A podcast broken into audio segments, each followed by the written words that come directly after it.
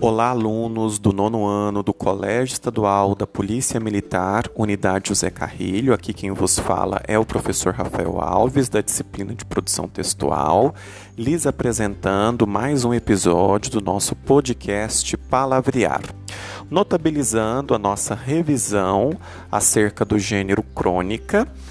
Lembrando a todos de que no próximo dia 29, portanto, próxima terça-feira, todos os alunos serão submetidos à realização da verificação de aprendizagem do terceiro ciclo.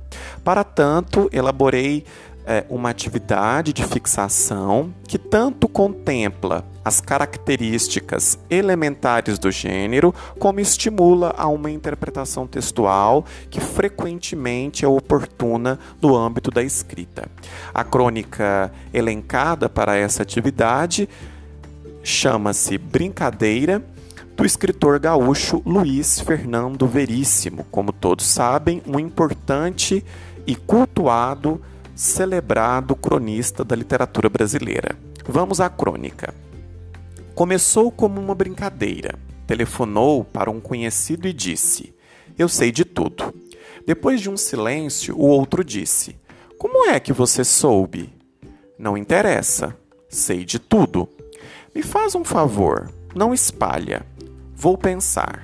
Pelo amor de Deus. Está bem, mas olhe lá, hein? Descobriu que tinha poder sobre as pessoas. Sei de tudo. Co como? Sei de tudo. Tudo o quê? Você sabe. Mas é impossível. Como é que você descobriu? A reação das pessoas variava. Algumas perguntavam em seguida: Alguém mais sabe? Outras se tornavam agressivas. Está bem, você sabe. E daí? Daí nada. Só queria que você soubesse que eu sei. Se você contar para alguém, eu. Depende de você. De mim, como? Se você andar na linha, eu não conto. Certo. Uma vez parecia ter encontrado um inocente. Eu sei de tudo. Tudo o quê? Você sabe. Não sei. O que é que você sabe? Não se faz de inocente, mas eu realmente não sei. Vem com essa. Você não sabe de nada. Ah, quer dizer que existe alguma coisa para saber, mas eu é que não sei o que é. Não existe nada. Olha que eu vou espalhar. Pode espalhar que é mentira. Como é que você sabe o que eu vou espalhar? Qualquer coisa que você espalhar será mentira. Está bem, vou espalhar. Mas dali a pouco veio um telefonema. Escute, estive pensando melhor. Não espalha nada sobre nada daquilo. Aquilo que, você sabe, passou a ser temido e respeitado. Volta e meia alguém se aproximava dele e sussurrava: Você contou para alguém? Ainda não.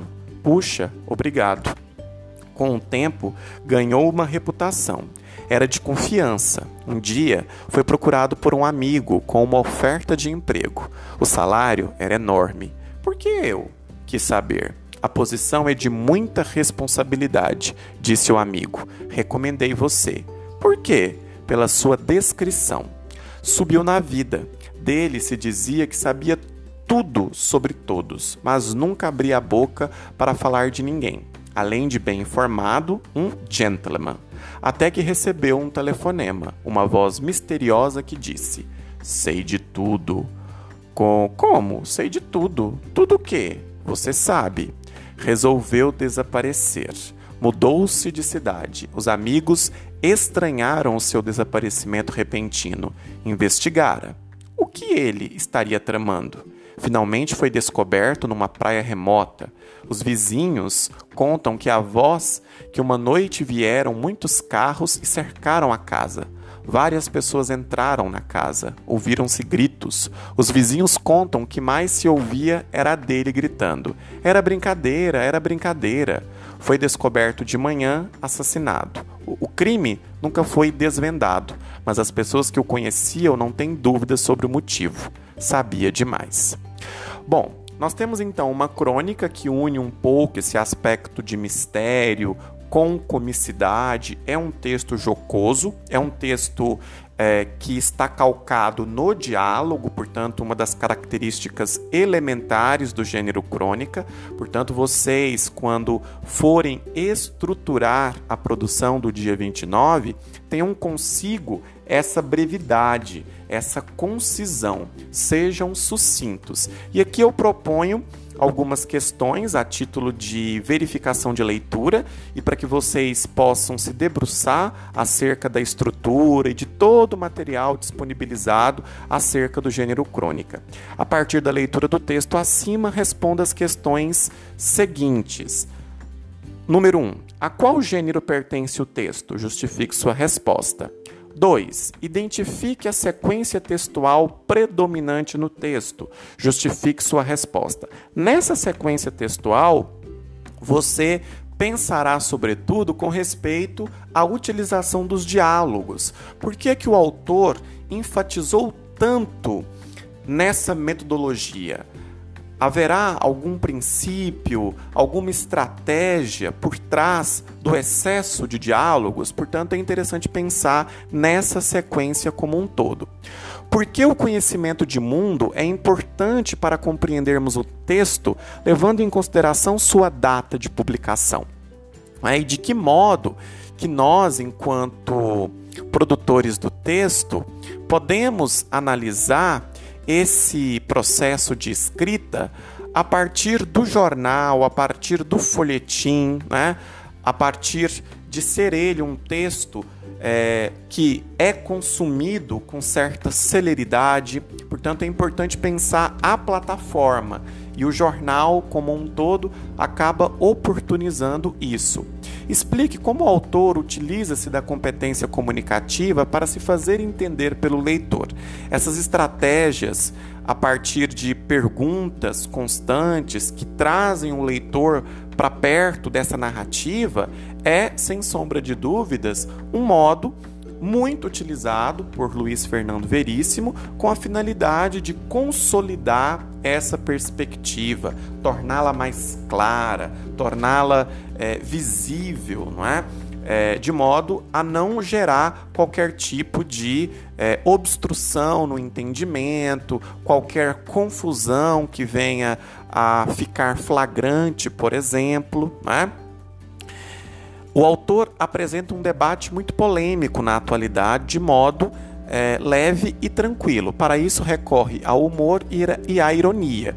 Transcreva trechos do texto nos quais podemos identificar traços de humor e ironia. Explique os trechos escolhidos. Então, nós percebemos que há aqui uma espécie é, de monitoramento acerca dessas conversas que são repassadas é, de forma oral e que acaba gerando engodo, acaba gerando um entrechoque de informações. É? É, o texto também discorre um pouco sobre essa integridade é, quando se recebe uma dada informação, a parcimônia, o discernimento. Então você vai escolher esses trechos que melhor exprimem essa ambientação do texto propriamente dito, para que ele possa, é, em outras palavras, colaborar, justapor para esse entendimento. E por fim, apresente sua opinião sobre o tema debatido no texto, de que forma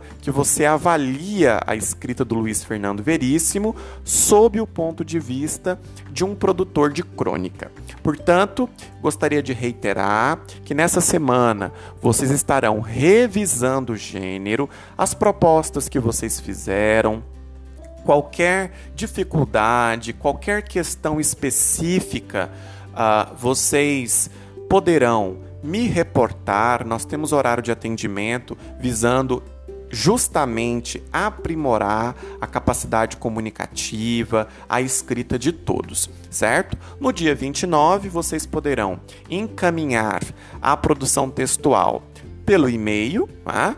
ah, como já é habitual, a entrega presencial é, na secretaria do colégio, lembrando que esse texto ele tem que ser manuscrito na folha definitiva que vai ser encaminhada, ou também pelo próprio GR8, pela plataforma do portfólio. Portanto, leiam com atenção todo o material disponibilizado na plataforma para que vocês é, se sintam preparados, convictos de que essa verificação do dia 29 ela poderá ser produzida com todo o êxito, né? garantindo inclusive a qualidade estética verbal. No mais, coloco-me à disposição de vocês.